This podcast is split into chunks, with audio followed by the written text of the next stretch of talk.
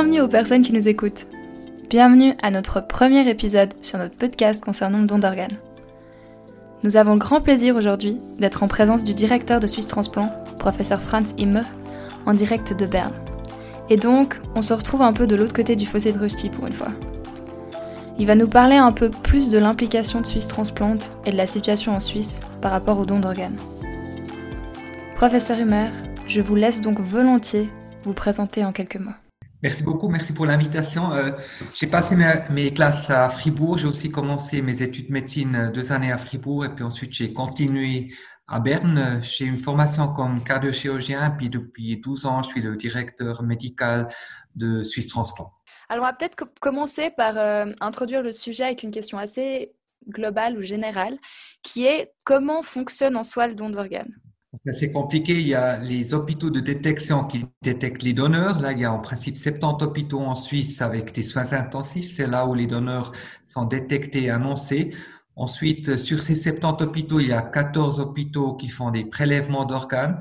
C'est donc les universités et puis les grands hôpitaux cantonaux qui font les prélèvements.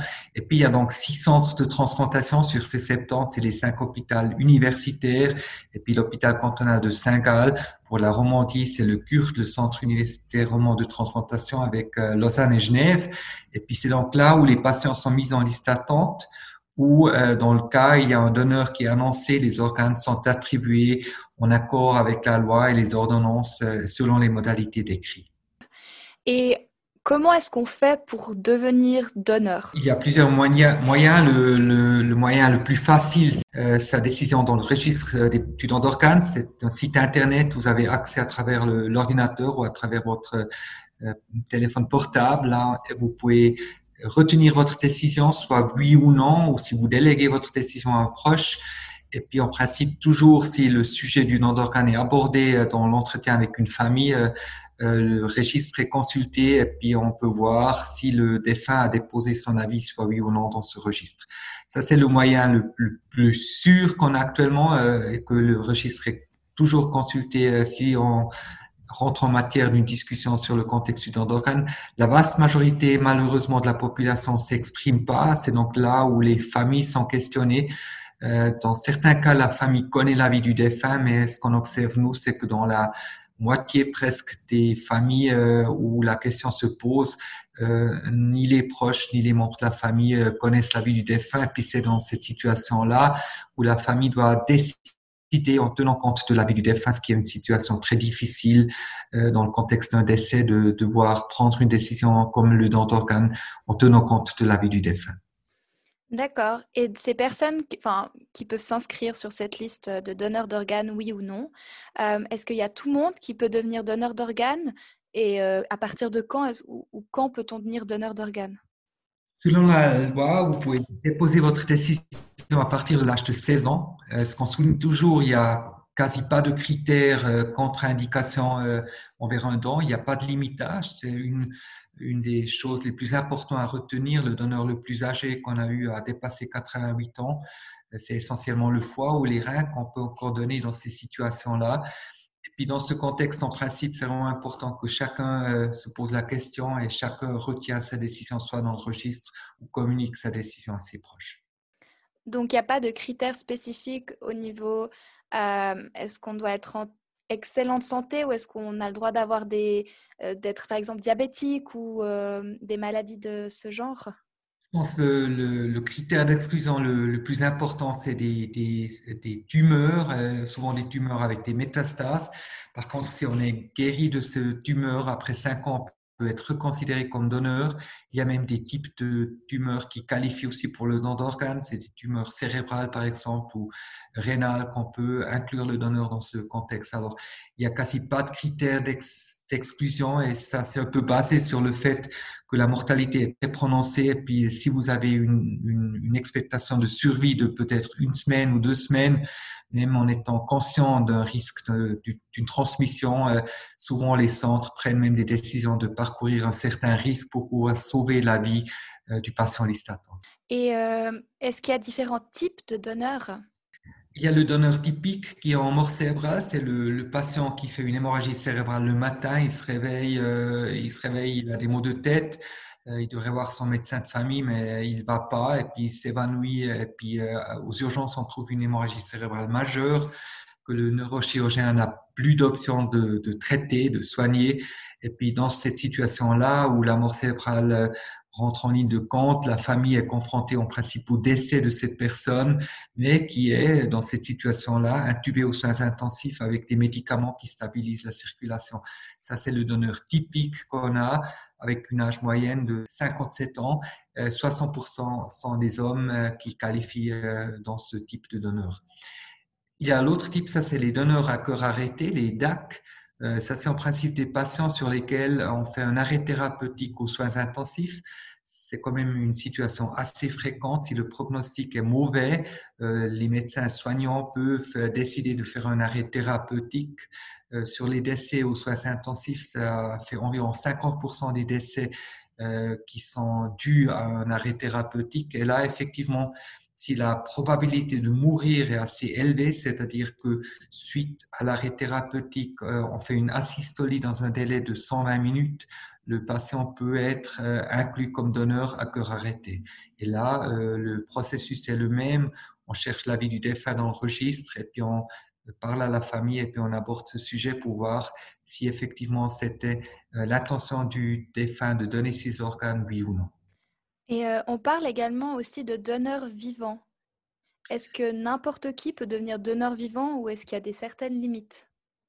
La Suisse a une modalité très libérale en ce qui concerne le don vivant. C'est essentiellement le don vivant euh, en provenance euh, d'un rein qui peut être donné par de, de, son vivant. Il y a des limites d'âge. Alors, il n'y a pas des enfants qui peuvent être considérés comme donneurs vivants. Par contre, ils peuvent recevoir des organes.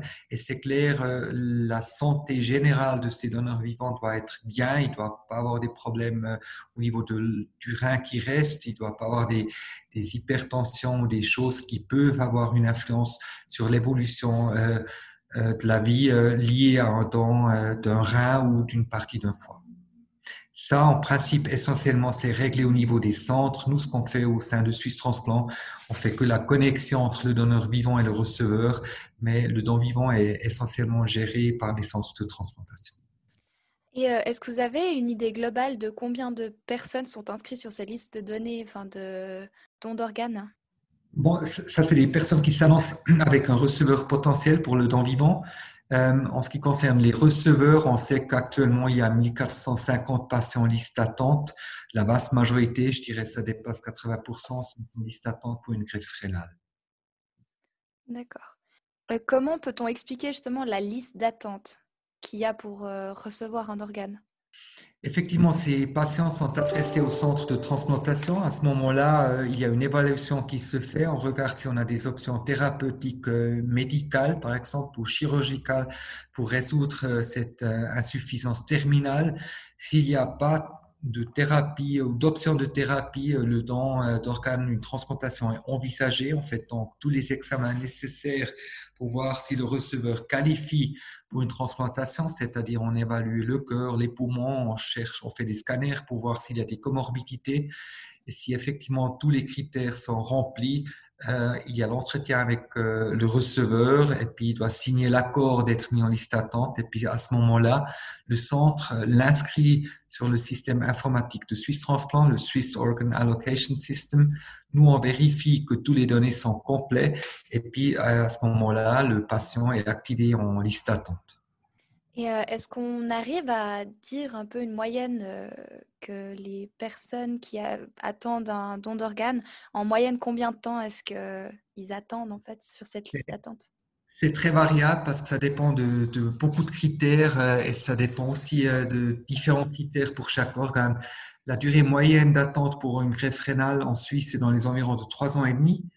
Euh, pour un foie, un poumon, un cœur dans les environs moyens d'une année, mais il y a effectivement des gens qui attendent depuis trois ou quatre ans ou cinq ans euh, que le cœur arrive pour être transplanté. Et puis au niveau des reins, il y a des patients avec des hyperimmunisations qui sont listés d'attente depuis 7, 8, 9 ans sans qu'on a trouvé un donneur compatible à ce receveur. Il y a des exceptions qui se font. Pour les reins, par exemple, si vous avez moins de 20 ans, vous avez une priorisation. Le groupe expert euh, des reins a décidé que les jeunes qui sont en formation doivent avoir accès à une transplantation plus vite, ne devrait pas passer par une dialyse. Alors, si vous avez en dessous de 20 ans, la durée moyenne d'attente est dans les environs de 6 à 18 semaines. C'est toujours en tête de cette liste. Si vous avez dépassé 20 ans, ça monte à 3 ans et demi. Pour le foie, par exemple, il y a l'exemple que si le donneur est en dessous de 55 ans, tous les enfants en dessous de 25 kilos qui sont greffés par l'équipe de la professeure Wildhaber et la professeure Valérie McLean euh, rentrent en tête de cette liste. Alors, chaque fois qu'il y a un donneur en dessous de 55 ans, l'équipe Genevois euh, évalue si effectivement le lobe gauche de ce foie pourrait qualifier pour une transplantation sur un enfant euh, en dessous de 25 kg. Vous pouvez pour chaque organe définir un algorithme et prioriser certains receveurs, certains receveurs au niveau des ordonnances aussi. Et justement, vous nous parliez de, différents organes. Euh, quels organes est-ce qu'on peut transplanter actuellement? On peut transplanter le, cœur, les poumons, le foie. Là, le foie, vous pouvez le partager. Alors, vous pouvez euh, transplanter deux receveurs avec un foie. Il y a les deux reins, il y a le pancréas et les îlots pancréatiques euh, du pancréas qui peuvent être transplantés. Et puis, il y a l'intestin grêle. Ça fait donc partie des organes dans lesquels une allocation se fait à travers Suisse Transplant euh, et là inclus ne sont pas les tissus, là c'est essentiellement la cornée, euh, les, les homographes, alors les artères et les veines et les valves cardiaques qui rentrent en ligne de compte. Et est-ce qu'on peut prélever tous ces organes sur un même donneur ou est-ce qu'on peut en prélever qu'un certain?